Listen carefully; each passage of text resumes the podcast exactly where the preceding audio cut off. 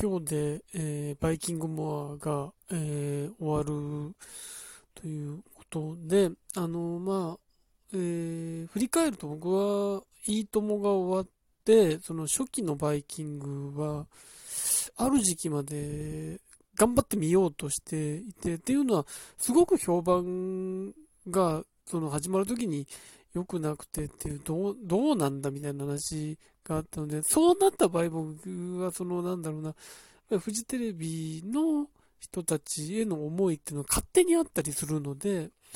見ていて、うん、まあ、あの最初はちゃんとバラエティとして始まった感があったし、まあ、サンドイッチマンさんの、あの、コーナーは本当に面白かったし、うん、地引き網ですね。で、まあ、なんか、あの、その他にも本当はいい曲、いいものがあったと、森山直太朗さんが曲作ったりとかっていうのもあったり、うーん、なんかそれぞれの曜日がいろいろなことをやっていて、あの、エレキテル連合さんが冠コーナー持ったりっていうのもあったなっていうのを今思い出してるんですけど、うーん、だから、なんだろうな、決してそれが、すべて内容が全否定されるものではなかったんだけども、やっぱりそこが、あの、当時のか指標における視聴率っていうものがあれこれ言われて、うん、で、そこでいろいろなものが変わり、あれ、多分、結構忘れてる人多いかもしれないけど、一回坂上さんが全、全曜日になった時に、あの、健康情報みたいな番組になったことがあるんですよ、全編。あの時期すごかったなと思うんですけど、あの時期も、あの時期も僕は割と見ていて、意地になって見てた感じは多分あったと思うんですよ。これ、それでもなんか、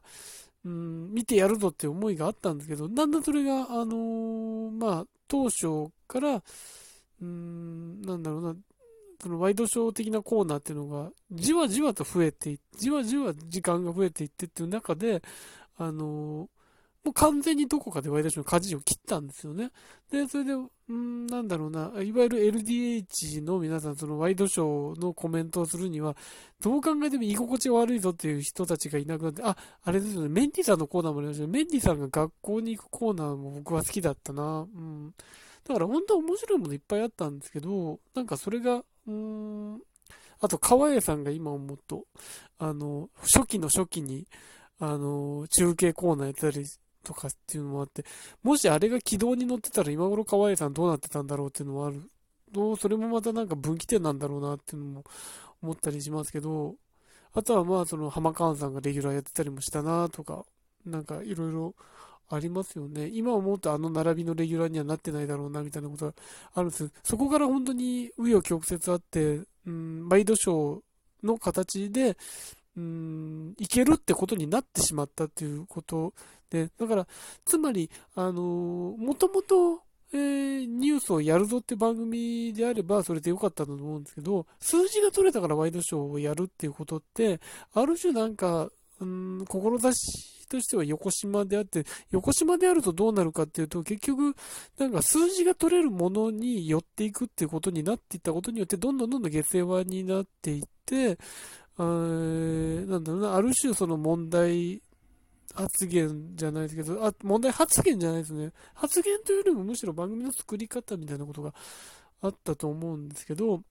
なんかそういうことでどんどんなんか悪い方向に、僕は悪い方向になってた、ネガティブな番組が、まあその、横並びのワイドショーもそんな感じになんかなっていったんですけど、だから、うん、3曲がワイドショーっていう、ある種、異常な状況ですよね。それ本当に、あの、いいともがあった頃を考えると、うん、ウキウキウォッチングだったわけじゃないですか。ウキウキの時間だったものが、カリカリした人たちが常に出ているっていう、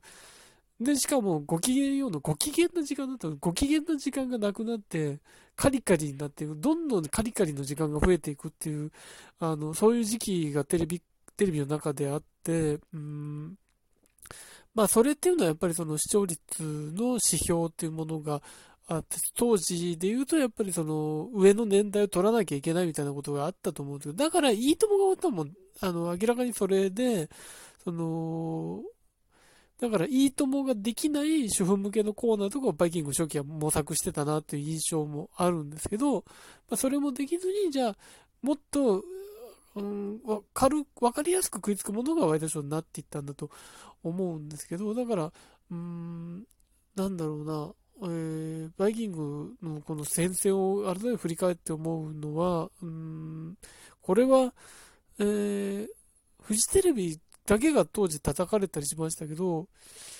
そうではなくて、うん、テレビ界全体というか、世の中を取り巻くことすべてってものだって、しかもその視聴率というものを、あのー、大見出しに記事が作られる。今も変わらないです。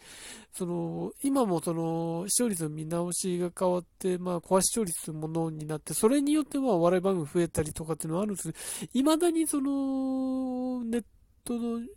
ノミナルの新聞とかの雑誌とかの記事においては、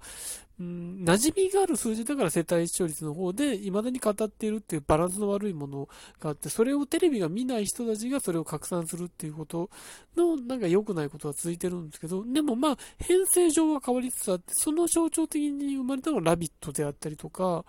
うん、多分ラビットも昔の、うん、見え方、その数字の見え方だ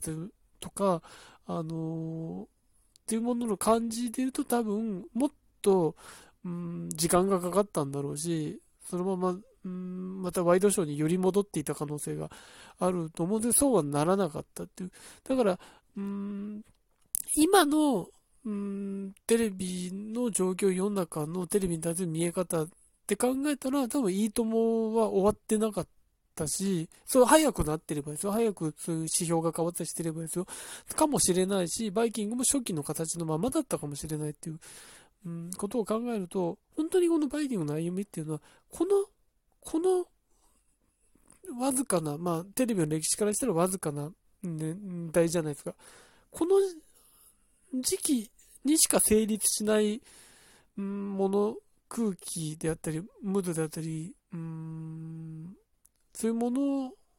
だったなっていう。だから、うん、いいともが終わった時に、まあ、時代の移り変わり、テレビの移り変わりっていうことを言った方も多いんですけど、どちらかというと、そのバイキングの終わりの方が、なんか転換点だなっていう、また、そのテレビの中に、えー、お笑い番組だったりコント番組の戻りっていう、まあその、バイキングがワイドショーに加速していく中で、えー、皆さんが終わったり、めちゃイケが終わったりっていう中で、で、その代わりとして、どんどんその、梅沢さんの番組始まったり、真相坂上が始まったりとかって、あれ、フジテレビこれどうなっちゃうのっていう、この、この方向に行っちゃうのっていう中で、揺り戻ったわけですよね、今。新しい鍵があったりとか、うん、どんどんどんどんバラエティがあったり、その、まあ、テレビ朝日他局を見るとバラバラ大作戦が活気を取り戻したり、ゴールデンタイムに、その、新たな MC がどんどん立っていったり、まあ、日本テレビでは有吉の壁があったりみたいなことで、また、その、これも単純なでもね、指標が変わっただけでこうも変わるのかっていうことで、結局、そういう指標自体が幻想だったんじゃないかっていう、その幻想に振り回されたことによって、いいともを、いや、めちゃイケや皆さんを終わらせてしまったんじゃないかっていう、そういうなんか、それをもっと悔しさもあるんですけど、とにかく、あの時、あの時のテレビを生かすとか、あの、フジテレビが何か脱却するためには、そうするしかなかったという、あの、バイキングのワイドショー化であったり、そういうことだったんだなって考えると、なんか、すごくテレビというものが、あの、改めてなんか、うん、不確かなものに、うん、振り回されてるじゃないですけど、そういうものなんだなっていうのが、あれでわかるし、じゃあバイキングを見た人たちが何が印象に残ってるかって思うと、多分未だに地引き網って上位に来ると思うんですよ。バイキングといえば何だって、あ、地引き網のコーナーあったよねとか、うん、になると思う。っていうことは、このワイドショー期間、この長い長いワイドショー期間、そこがリニューアルしたが、結局そこのインパクト超えられてないってことは、じゃああれ地引き網を見たい人いっぱいいたんじゃんってなってくると、あの方向性本当はできたんじゃんって、あれを好きな人はいたんじゃんって思うんですけど、でもそれを許さないこの絶対的な指標というものがあったからこうせざるを得なかったっていうことがあって、なんか、うーん、本当にバイキングって何だったんだろうなっていうのを思うと、なんかすごく虚しさを感じたりとか、うーん、粘ってそのままの形でヒルナンデスがやっぱり強かったんじゃんみたいなことを思ったりもするんですけど、なんかそれをその思いつつ、結局なんか、あ、なんか、バイキング最最後だから見るかってつけたんですけど、やっぱりなんか、直視できずにいるみたいなところですね。